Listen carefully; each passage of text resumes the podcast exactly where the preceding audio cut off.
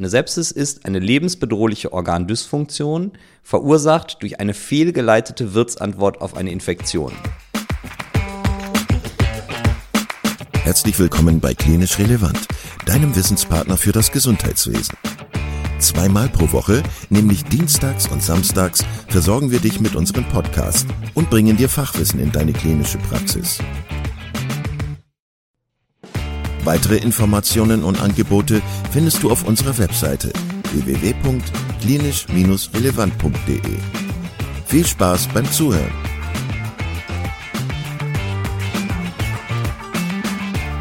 Heute mit Matthias Leiter und Sven Kürten zum Thema Sepsis.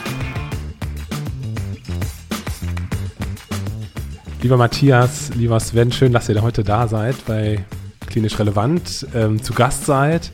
Wir sind ja Kollegen und das in doppelter ähm, Form sozusagen. Also wir arbeiten zusammen, das ist äh, übrigens sehr schön. Äh, vielen Dank für die, für die gute Zusammenarbeit. Und ihr seid auch Podcaster. Ähm, macht einen Podcast, der sich mit intensivmedizinischen Themen auseinandersetzt, der übrigens auch sehr gut ist, das muss ich sagen hier an der Stelle. Also ähm, wer den nicht kennt, sollte den unbedingt nochmal anhören. Das können wir gleich nochmal besprechen. Und ähm, ja, wir wollen sprechen heute über ein Thema, das uns auch so ein bisschen verbindet, äh, peripher sage ich jetzt mal, ähm, nämlich das Thema Sepsis. Ähm, das ist für mich als Neurologe interessant, weil, ähm, ja, weil ich natürlich viele Patienten sehe, die septische Krankheitsbilder haben und natürlich dann auch im Bereich des zentralen Nervensystems, aber auch im Bereich des peripheren Nervensystems ähm, Auffälligkeiten zeigen.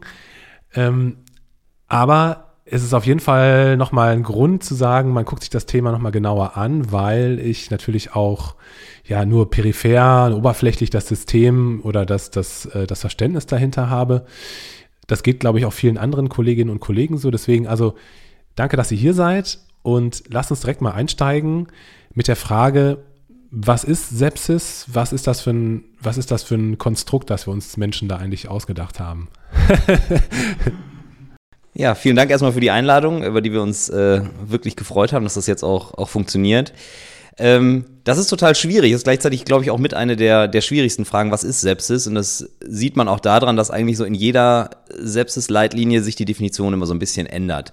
Wir haben jetzt im Prinzip eine, eine relativ aktuelle Leitlinie bekommen und die hat erstmals versucht, Sepsis zu verstehen im Prinzip als Organkombination. Also im Prinzip, die stellt erstmals diese Organdysfunktion, also die Fehlfunktion aller möglichen Organe in den Mittelpunkt und sagt, eine Sepsis ist eine lebensbedrohliche Organdysfunktion, verursacht durch eine fehlgeleitete Wirtsantwort auf eine Infektion. Und das sind im Prinzip so die, die drei Schlagworte. Wir brauchen eine Infektion, wir brauchen einen Wirt, also einen Patienten, und der reagiert eben nicht angemessen auf, die, äh, auf den Erreger, der da kommt. Und das Ganze führt dazu, dass verschiedene Organsysteme nicht mehr funktionieren, sodass äh, zum Beispiel wir dich dann bei uns auf der Intensivstation treffen. Und davon abgrenzend haben sie versucht, noch etwas, ähm, so eine Grenze zu ziehen, zu sagen, und dann gibt es noch den septischen Schock. Das ist im Prinzip die gleiche Definition. Die sagt, immer dann, wenn ihr Medikamente braucht, die den Kreislauf unterstützen, ähm, um einen adäquaten Blutdruck hinzubekommen, und die sagen halt einen mittleren arteriellen Druck von 65 mm Hg, ähm, oder aber, und das, das wird ein Teil, da werden wir gleich bestimmt nochmal drüber sprechen, wenn wir ein nachweisbares Laktat von über 18 Milligramm pro Deziliter im Blut haben, dann würden wir vom septischen Schock sprechen. Also Organdysfunktion, fehlgeleitete Wirtsantwort, Infektion oder Katecholamine und Laktat, das sind so die fünf Schlagworte, die man da braucht. Okay. Ähm, da hast du schon gesagt, das ist eigentlich äh, eine, ganz große, eine ganz große Überschrift von, von äh, Abläufen und Dingen, die deinem Körper passieren und die in sämtlichen äh, Organsystemen stattfinden. Das, was pathophysiologisch da passiert, kann man das irgendwie versuchen, so ein bisschen runterzubrechen auf bestimmte äh, Mechanismen, die immer wieder auftreten? Tatsächlich ist genau das der größte Gegenstand der größten klinischen Forschung, die äh, Pathophysiologie die Sep der Sepsis, die in der riesigen Komplexität noch überhaupt nicht verstanden ist. Aber das, was verstanden ist und das, was jetzt aufs Minimum runtergebrochen ist, ähm, ist folgendermaßen. Also wir haben am Anfang der Kausalkette einen Erreger. Das sind fast immer Bakterien, können aber auch Viren oder Pilze sein, die eben eine Sepsis verursachen. Die setzen Endotoxine frei, Endo äh, Exotoxine frei und machen dann zwei Sachen. Zum einen aktivieren sie das Immunsystem und zum anderen aktivieren sie das Gerinnungssystem. Ähm, Immunsystem sind so ein paar Stichworte, Zytokinsystem, Komplementsystem, ähm, Leukozytenadhäsion mit allen den, an den Subtypen, Granulozyten, Makrophagen, Monozytensystemen. Die führen dann generell ähm, oder die führen in ihrer Konsequenz zum Zytokinsturm, wo dann viel TNF-Alpha freigesetzt wird, Interleukin 1 1 und Interleukin 6 als wichtigste Zytokinvertreter, die dann dafür sorgen, dass wir ein kapilläres Leck haben und sozusagen unsere Gefäße undicht werden und die Flüssigkeit, nenne ich es einfach mal, aus dem äh, Gefäßsystem in das Gewebe extravasiert. Gleichzeitig habe ich eine unspezifische Aktivierung des Gerinnungssystems, was zu Mikrotromben in den Kapillaren führt, was zu Verbrauchskoagulopathie führt ähm, und was dann dazu führt, dass die sowieso schon schlecht durchbluteten Gewebe auch noch mit Mikrotromben ähm, gefäßtechnisch verstopft sind. Alles in allem führt dazu, dass wir eine Hypovolemie haben, also eine relative Hypovolemie, ähm, dass unsere Endorgansysteme nicht gut durchblutet sind und dass wir daraus resultierend einen Gewebeschaden haben. Dieser Gewebeschaden findet in allen Organen statt, ist aber vor allem im Darm riesig problematisch, weil er dann so ein Circulus viciosus in Gang setzen kann. Denn wenn ein Stück Darm abstirbt, ist die intestinale Barrierefunktion nicht mehr intakt. Das heißt, ähm, Erreger, die physiologischerweise als Keime in unserer Darmflora im Lumen des Darms sind, können dann Anschluss an das Blutsystem erreichen und können dann dort wieder Endo- und Exotoxine freisetzen und die Sepsis damit perpetuierend unterhalten. Und wir messen diese Gewebeschaden vor allem am Laktat, aber dazu kommen wir vielleicht später nochmal. Genau, also danke, da hast du schon mal ganz viel erzählt und du auch, Sven, ähm, ganz ähm, essentielle Dinge, die man verstehen muss und die, glaube ich, auch erklären, warum man häufig so einem septischen Geschehen hinterherläuft. Zumindest das Gefühl hat, dass man da hinterherläuft und gar nicht so viel machen kann, wenn ein bestimmter Punkt erreicht ist. Ist es so, dass man von bestimmten Phasen sprechen kann ähm, bei, bei einer Entstehung von der Sepsis? Also ist es so, dass man vielleicht so ein bisschen grob sagen kann, okay, es gibt äh, diese eine Reaktion, die erst stattfindet und äh, dann findet das statt. Also du hast ja gerade gesagt, dass zum Beispiel Hypovolemie ist ein großes Problem. Kann man das so ein bisschen so einteilen von dem Verlauf der Sepsis? Ja, ja, kann man, aber es, es ist schwierig tatsächlich. Und es ist vor allem äh, auch in der klinischen Relevanz nicht so, dass man sagen kann, ah, okay, ich bin, ich bin in der Frühphase, ähm, jetzt ist auf jeden Fall erstmal noch Zeit, Mittagessen zu gehen oder so. Das, das auf keinen Fall. Ähm, weil das, was Matthias auch sagt, dieser, dieser Zirklus viciosus, der, wenn der einmal begonnen hat und dann immer schneller wird, dann muss man halt selber auch schnell werden. Ähm, das heißt, das Entscheidende ist, glaube ich, und deshalb die Phasen würde ich entscheidend äh, so unterscheiden. Das ist die eine Phase, wo ich es noch nicht gemerkt habe und die andere, wo ich es gemerkt habe. Und das ist der Riesenunterschied in der Behandlung. Denn in dem Moment, wo ich bemerkt habe, dass ich eine Sepsis habe, habe ich halt einen echten Notfall. Und das ist halt was, was, glaube ich, für alle auch immer noch so ein Lernprozess ist in der ZNA. Eine Sepsis ist genauso schlimm wie Kammerflimmern. Eine Sepsis ist genauso schlimm wie ein ST-Hebungsinfarkt da muss man sofort hin. Das ist nichts für irgendwann mal, weil wir einfach wissen, die Mortalität, die steigt einfach mit jeder Stunde an und die steigt wirklich sehr, sehr erheblich an. Ähm, das heißt, die Frühphase ist die Phase, in der ich es erkennen muss und wo ich dann quasi auch sofort handeln muss. So würde ich es unterscheiden. Ja, was ich dazu noch sagen würde, ist vielleicht so, so ein äh, Bild aus der Vergangenheit. Also wir hatten das tatsächlich früher, so vor zehn Jahren, war die Sepsis noch über die SIRS-Kriterien definiert und da hatten wir im Prinzip so eine Sequenz. Dann hat man gesagt, haben, hat man gesagt, wir haben erst die SIRS und wenn wir dann SIRS plus Verdacht auf eine Infektion haben, dann spricht man von einer Sepsis. Wenn man noch eine Organfunktionsstörung dazu hat, spricht man von einer schweren Sepsis. Und wenn die Organfunktionsstörung dann zum septischen Schock führt, spricht man vom septischen Schock. Ähm, diese Definition hat man in dieser Kausalkette oder in dieser Konsequenz komplett verlassen und hat nur gesagt, okay, Sepsis ist Sepsis. Und wenn eine Sepsis da ist, dann ist das bescheiden. Und die neue Definition der Sepsis, die beginnt ja auch erst bei der Organdysfunktion. Das heißt, das ist tatsächlich dann schon der klinische Notfall, wo ich sofort handeln muss. Also wäre meine Antwort auf deine Frage, gibt es da eine Frühphase oder eine Kausalkette? Ganz klar, nein. Sepsis ist Sepsis. Okay, und es könnte einen natürlich ja auch dazu ver äh, verleiten, äh, notwendige Schritte zu verzögern, ne? wenn man jetzt äh, überlegt, okay, sind wir jetzt in der Frühphase, in der Spätphase oder was weiß ich. Also das ist nicht hilfreich, diese Einteilung. Ähm, okay, habe ich verstanden. Wie erkenne ich eine Sepsis? Also wie erkenne ich, dass mein Patient septisch ist oder wird? Und vielleicht noch eine Frage vorneweg. Ähm, welche Patienten welche Patientinnen, welche Patienten sind besonders gefährdet, eine Sepsis zu bekommen? Gibt es da Risikofaktoren? Ähm, ja, gibt es auf jeden Fall. Also wir haben, äh, zum einen muss man sagen, die typische Krankenhausklientel ist gefährdet. Das kann man einfach sagen. Denn die bringen in irgendeiner Weise eine Vorerkrankung mit, denn sonst wären sie ja nicht im Krankenhaus. Ähm, vor allem problematisch sind, sind all die Patienten, die in irgendeiner Weise eine Form von Immunsuppression haben. Weil das, was wir gerade am Anfang gesagt haben, wir reden immer über die fehlgeleitete Immunantwort.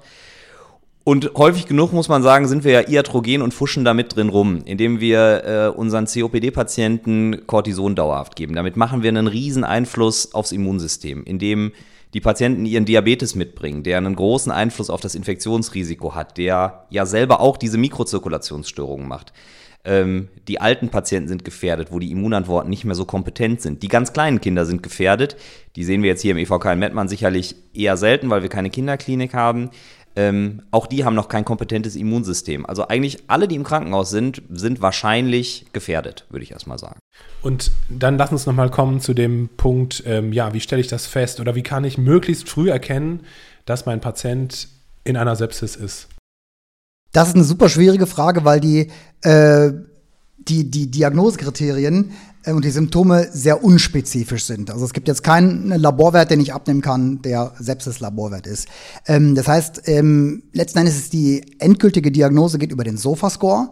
Ähm, der SOFA-Score steht für Sequential oder auch Sepsis-Related Organ Failure Assessment, also die Organdysfunktion, ähm, gemessen an klinischen Kriterien und an Laborwerten.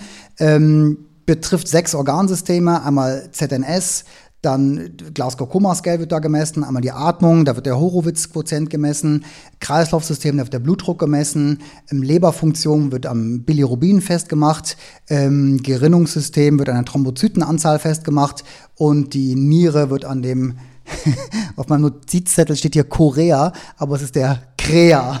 der Krea wird festgemacht.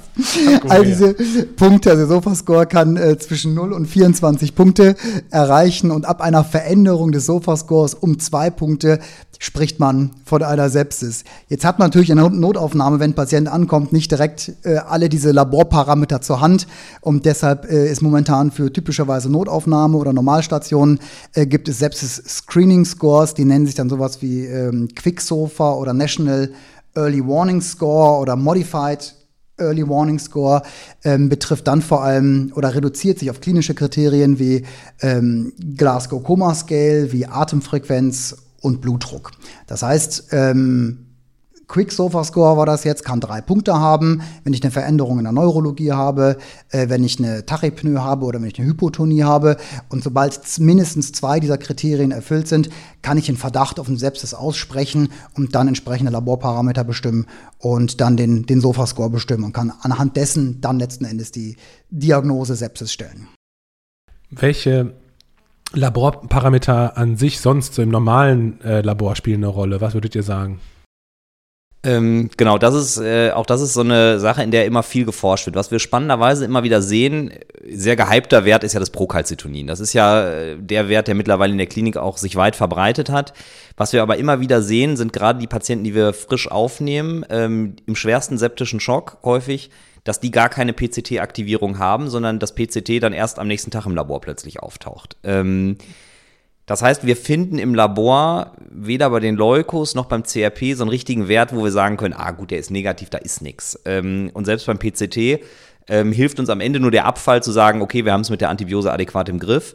Ähm, ich finde so, der entscheidende Wert ist das Laktat. Ähm, und das ist für mich äh, so der Wert, ähm, da können wir vielleicht jetzt ganz gut drauf eingehen in dem Zusammenhang, ähm, wo wir alle lernen müssen, der ist so, wie ich gerade gesagt habe, der, der STEMI, da ist es das Troponin und bei der Sepsis würde ich sagen, ist es das Laktat. Das heißt, wenn wir sehen, dass da ein Patient mit einer vermuteten Sepsis kommt, der Laktat hat, dann ist das ein Zeichen dafür, dass diese Mikrozirkulation nicht funktioniert. Das heißt, dass im Gewebe der Stoffwechsel nicht mehr funktioniert und der Körper auf eine anaerobe Glykolyse umstellt. Ich denke, jedem, der, der Sport macht, der weiß, okay, wenn ich äh, die Laktatschwelle überschreite, dann wird es für den Körper anstrengend und irgendwie ist Erschöpfung auf Dauer angesagt. Und das heißt, so ist es bei der Sepsis auch. Jetzt ist der, die Reservemechanismen sind aufgebraucht und ab jetzt gehe ich, gehe ich eine Schuld ein.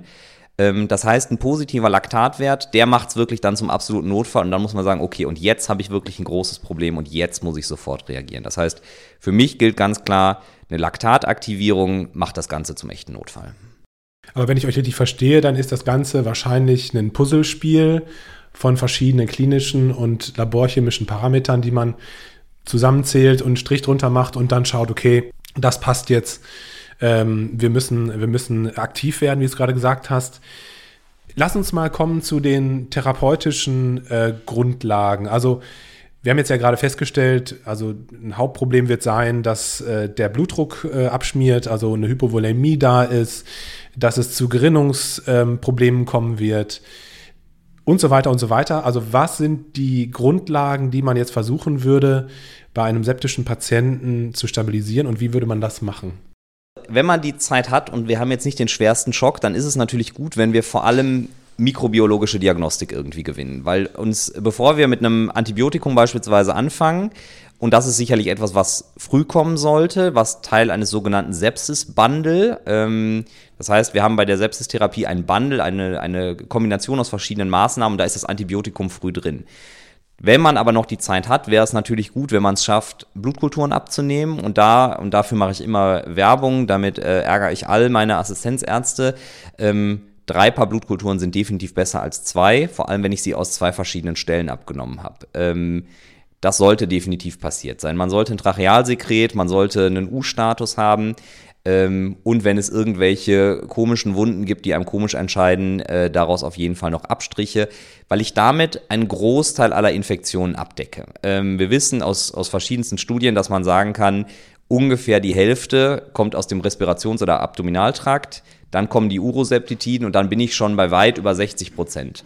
Ähm, und dann kommen die seltenen Dinge. Klar, dann gibt es dann gibt's natürlich die ZNS-Infektionen, aber da reden wir noch über 3%. Das ist nicht mehr so häufig. Ähm, das heißt, so eine Liquor-Diagnostik initial braucht man in aller Regel nicht, sondern das würden wir dann, nachdem wir beiden uns unterhalten haben, ähm, vielleicht anstreben, wenn wir sagen, okay, das könnte vielleicht wirklich mal eine ZNS-Infektion sein. Ähm, und wenn wir diese Diagnostik haben, dann kommen wir im Prinzip zum therapeutischen Bereich. Und jetzt reiche ich mal Mikro weiter an Matze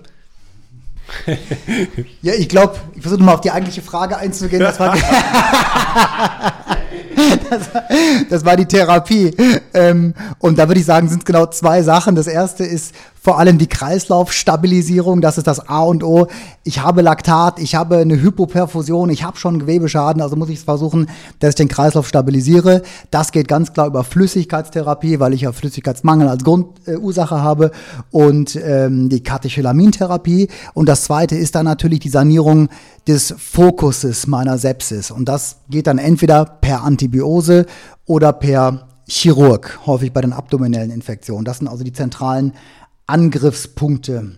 Äh, jetzt kann man noch darüber diskutieren, welches Antibiotikum für welches erwartete Keimspektrum an welchem Organ ähm, das Richtige ist. Aber ich glaube, das wird an dieser Stelle wahrscheinlich ja. zu weit gehen. Ne? Ja, klar.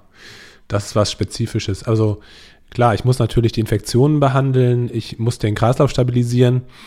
Ähm, wie sieht es aus mit Gerinnungsproblemen, also ähm, ja, Blutungskomplikationen zum Beispiel?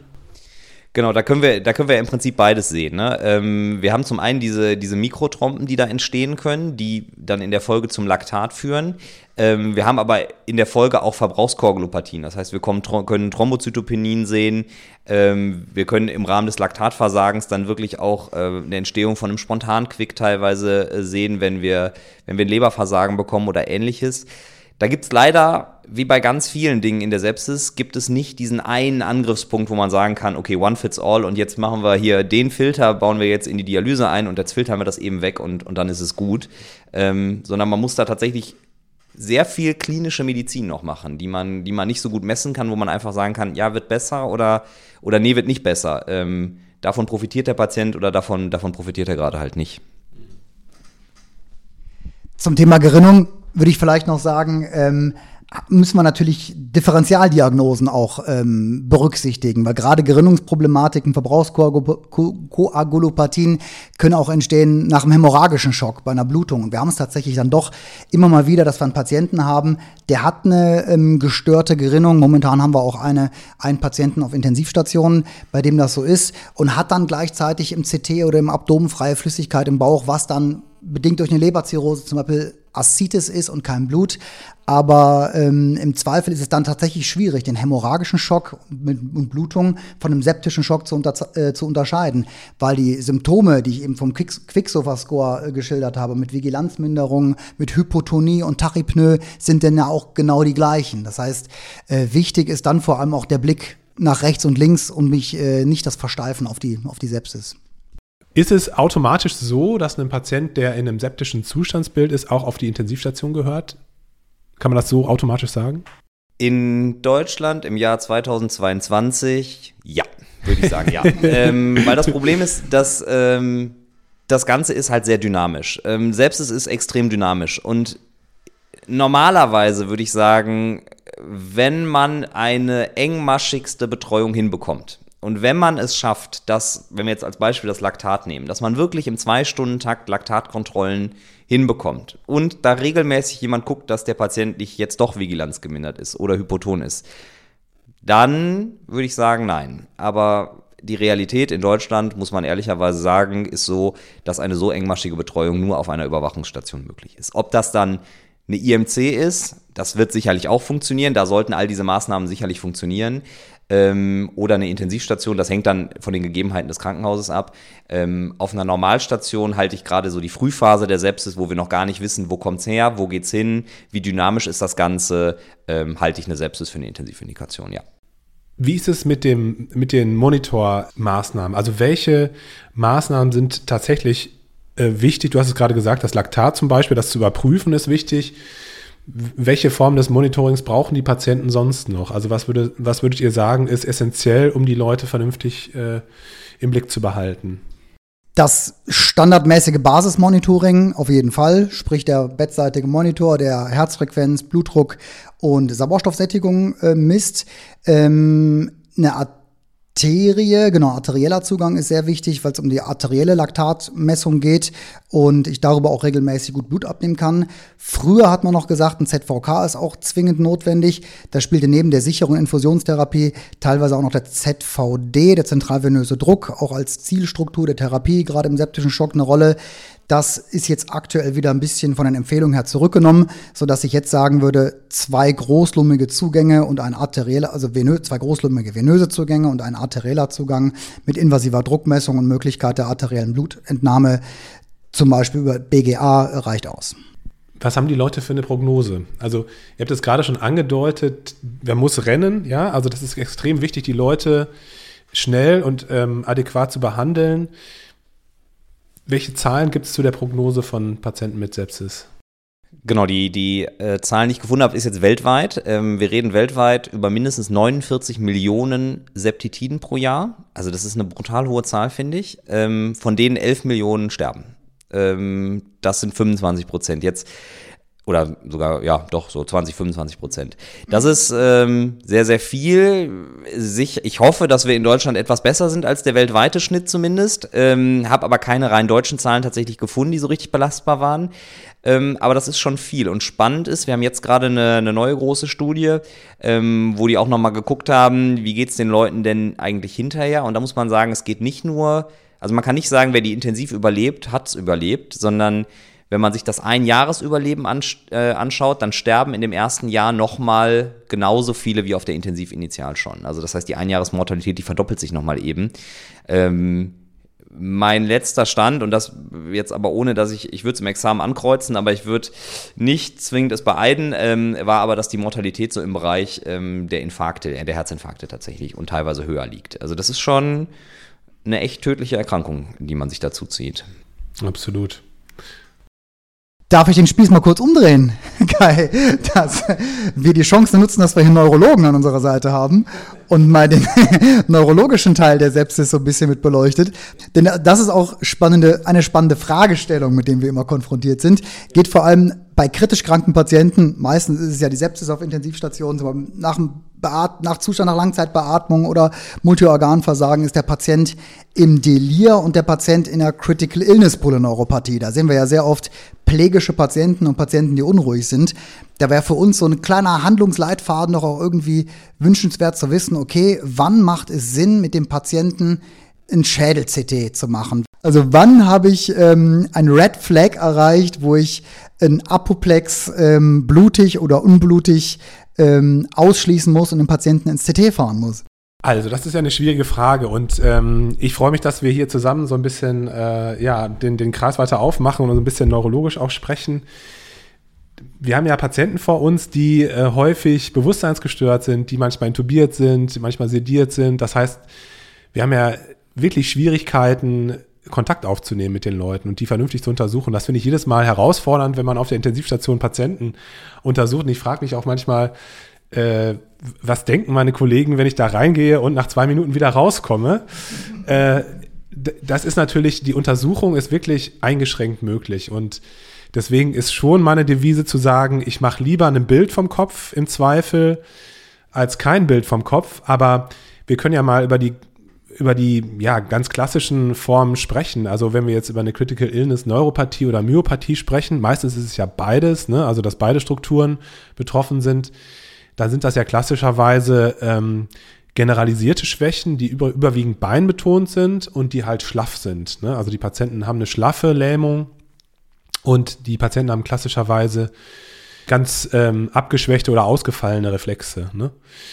Also ähm, wenn ein Patient vor mir liegt, der eben eine Tetra- oder Paraparese-Symptomatik hat, die schlaff ist, der auch eine entsprechende Klinik hinter sich hat, also einen entsprechenden Krankheitsverlauf hinter sich hat mit einer Sepsis, einer Intubation und einer Beatmung, dann ist das was, wo ich sagen würde, okay, das passt jetzt zu einer Critical Illness Neuropathie.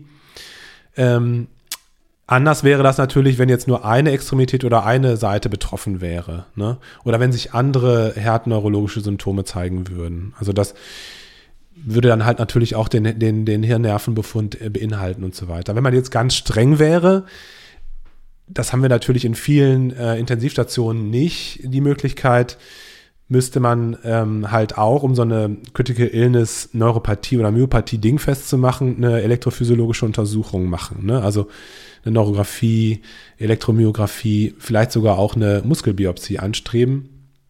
Da kann man sich allerdings auch fragen, was die therapeutische Konsequenz ist. Ne? Ähm, es ist eine ganz häufige Komplikation und ähm, Jetzt habe ich ganz viel gequatscht und äh, habe den Faden ein bisschen verloren, aber ähm, also um es kurz zu machen, also die schlaffe, generalisierte Schwäche, vielleicht sogar zusammen äh, mit, mit Muskelatrophien schon, ne? das geht relativ schnell auch bei den Intensivpatienten, weil die ja auch in einem katabolen ähm, äh, Stoffwechsel sind. Ähm, das, das würde mich dazu verleiten zu sagen, okay, das, das braucht jetzt kein CT. Im Zweifel mache ich aber immer eine Bildgebung vom Kopf. Das wisst ihr, wir Neurologen haben nicht so viel äh, Fantasie. Wir sagen dann häufig, äh, ja, Schädel-CT, ne? einmal um zumindest das heißt, wenn ich dich richtig verstanden habe, wäre so ein Red Flag für uns auf jeden Fall, wenn ich eine Seitendifferenz habe in äh, ja, genau. Lähmungen. Genau. Und wenn ich eine Tonuserhöhung feststelle ähm, und eine Reflex, einen Reflexsprung oder eine Seitendifferenz, was die Reflexe betrifft, Pyramidenbandzeichen und so weiter, das wäre sicherlich was, was eher nichts passen würde zu einem, zu einer Critical Illness Neuropathie oder Myopathie. Ja. So wie ich mir das hergeleitet habe, könnte so dieses, äh, die Critical Illness Polyneuropathie ja auch ein Ausdruck des peripheren Organversagens sein. Genau, also das ist genau wie du gesagt hast. Also zum einen ist es auch ein Ausdruck der ähm, Mikro, Mikro, boah, der Mikrozirkulationsstörung aber wohl auch ein Ausdruck der direkten äh, Schädigung der Nerven, also durch Toxine, ähm, durch die Zytokine äh, und so weiter und so weiter. Und letztlich ist auch immer die Rede von so einem endoneuralen Ödem, einer Ödembildung, wenn man sich so ein bisschen durch die Literatur ähm, wälzt. Also, ähm, aber ich würde sagen, dass, dass die Mikrozirkulationsstörung so der Hauptfaktor ist für die Entstehung, ja Der Matthias hatte mich letztens auch nochmal gefragt nach der ähm, septischen Enzephalopathie. Also da können wir ja auch nochmal rüberschwenken zu der septischen Enzephalopathie, was ist ja irgendwie auf der Intensivstation die äh, eine der Top-Diagnosen, die wir Neurologen stellen. Das ist ein ganz häufiges Krankheitsbild und finde ich auch sehr spannend. Da ist es ja auch so ähnlich, dass ähm, insbesondere die Mikrozirkulationsstörung, aber auch die Makrozirkulationsstörung äh, eine Rolle spielt bei der Entstehung, auch ein ganz komplexes Krankheitsbild ist letztlich. Ähm, und die, die Makrozirkulation, klar, die könnt ihr beeinflussen. Was wir nicht, was wir nicht gut beeinflussen können, ist die, die Endotheldysfunktion, die Mikrozirkulationsstörung. Und was, glaube ich, auch nochmal ganz interessant ist, ist einfach die, die Störung der, der Blut-Hirn-Schranke. Dass also plötzlich ins Gehirn ganz andere Stoffe kommen können, andere Verbindungen kommen können, die sonst äh, niemals dort landen würden. Und die machen einfach auch die, diese, diese ähm, diffuse klinische Symptomatik, die eben gekennzeichnet ist, primär durch eine, durch eine Vigilanzstörung. Ne? Das ist so das häufigste Symptom. Und das leitet auch so ein bisschen über zu der Frage von Matthias gerade, ähm, wann würdest du ein Bild machen? Ähm, die Vigilanzstörung ist natürlich bei einem sedierten, intubierten, beatmeten Patienten schwierig zu beurteilen. Und ähm, deswegen sagen wir auch manchmal, ja, bitte stellt uns den Patienten wieder vor, wenn er, wenn er wach ist. ähm, aber auch da, ja, es ist die Sache, dass man doch manchmal im Zweifel einfach eine Bildgebung vom Kopf machen muss. Ne? Das, ist, äh, das ist dann manchmal notwendig.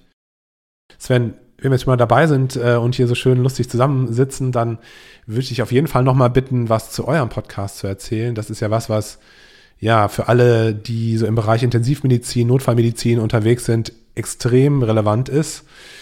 Ähm, wie heißt euer Podcast? Wo findet man den? Ähm, welche Themen hattet ihr schon?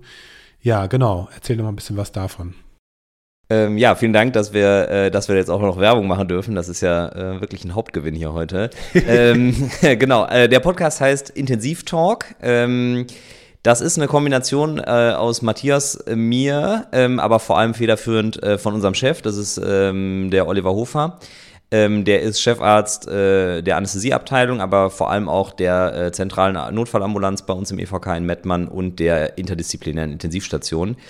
Und wir haben eben festgestellt, dass gerade wenn man sich so auf den Bereich äh, spezielle Intensivmedizin, also Zusatzbezeichnung vorbereitet, aber auch wenn man Weiterbildungsassistent ist, dass wir eigentlich immer, wenn die Weiterbildungsassistenten kommen, so gefühlt die gleichen Themen immer wieder angefragt bekommen. Ähm, und dass es keinen guten Podcast gibt, der so diese reinen Intensivthemen behandelt, sondern wir haben viele gute, so wie, so wie euer Podcast beispielsweise, ähm, der sich so an die gesamte Ärzteschaft oder äh, Pflege richtet, aber nichts, was für Intensivmediziner ist. Dann haben wir gesagt, okay, dann machen wir das äh, und versuchen das mal. Das läuft tatsächlich auch, also die Rückmeldungen sind sehr, sehr, sehr positiv. Ähm, das heißt, da wird es dann deutlich nerdiger als heute. Da geht es dann wirklich um äh, evidenzbasierte Studien äh, auf der Intensivstation. Also wie sieht das Temperaturmanagement äh, nach Reanimation aus? Ähm, kann man, ähm, das war so eins unserer, unserer ersten Themen, die wir gemacht haben, wie läuft Volumentherapie? Es gibt eine Folge nur über Laktat, also 45 Minuten nur, äh, werdet ihr nur über Laktat von uns äh, vollgelabert. Also ich finde, du musst jetzt gar nicht euch so unter euer Licht unter den Scheffel stellen, weil ähm, klar sind die Sachen nerdig, aber ihr geht wirklich ins Detail und äh, das sind ja die, die Dinge, die am Ende des Tages auch äh, wichtig sein können für eure Patientinnen und Patienten. Also ähm, für die Leute, die wirklich drin sind, äh, ist das sicherlich eine Empfehlung. Sven und Matthias, vielen, vielen Dank. Schön, dass ihr heute da wart und mich besucht habt. Und äh, schön, dass ihr eben zu Gast wart bei uns im Podcast. Ich wünsche euch noch viel Erfolg und ähm, ja, alles Gute. Vielen Dank, dass du heute wieder zugehört hast und unser Gast gewesen bist.